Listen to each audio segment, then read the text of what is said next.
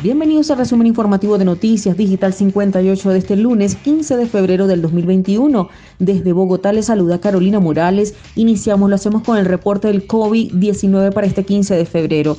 Colombia registró 3.510 nuevos casos de COVID este lunes. En las últimas 24 horas el país reportó además 181 fallecidos y 6.916 recuperados. También tenemos que en las muestras 40.170, para PCR tenemos 28.338 para antígeno 11.832. Tenemos un total de 2.090.467 recuperados. También otros casos de 2.198.549. En los fallecidos un total de 57.786. Unas muestras procesadas con la cantidad que se registra de 10.887.591 y casos activos tenemos 43.789. Y continuamos con más información a través de digital58.com.be.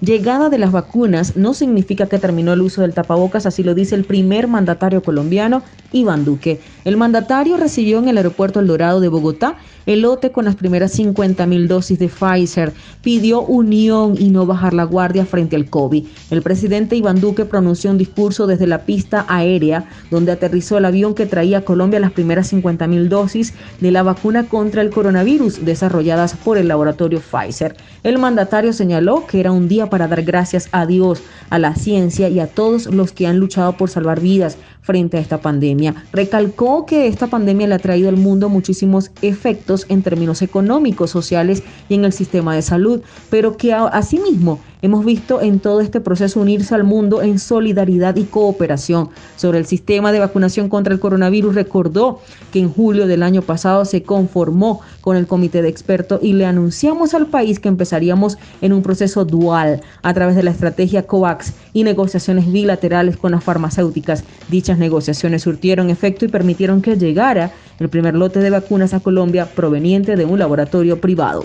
Y cerramos con esta información de vuelta a la libertad.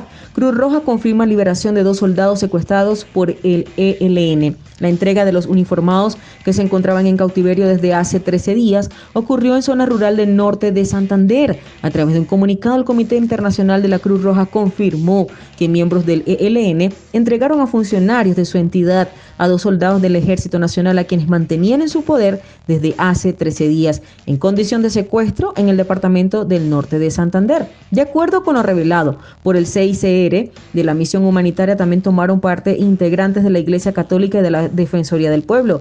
Según CICR, una enfermera que hizo parte de la misión humanitaria realizó una valoración inicial a los ex secuestrados, también asegurándose que se encuentran en perfecto estado de salud, para posteriormente llevarlos al municipio de Ocaña, donde fueron puestos en manos del Ejército Nacional para acompañarlos en su recuperación. Agradecemos a las partes en conflicto la confianza que depositaron en nosotros para desarrollar esta operación humanitaria como intermediario neutral e independiente, señaló Nicolás Lenses, líder de la delegación en Bucaramanga.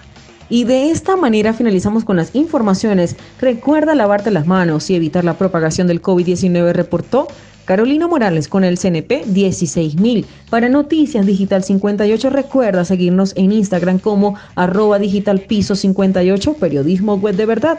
Que tengan todos feliz inicio de semana.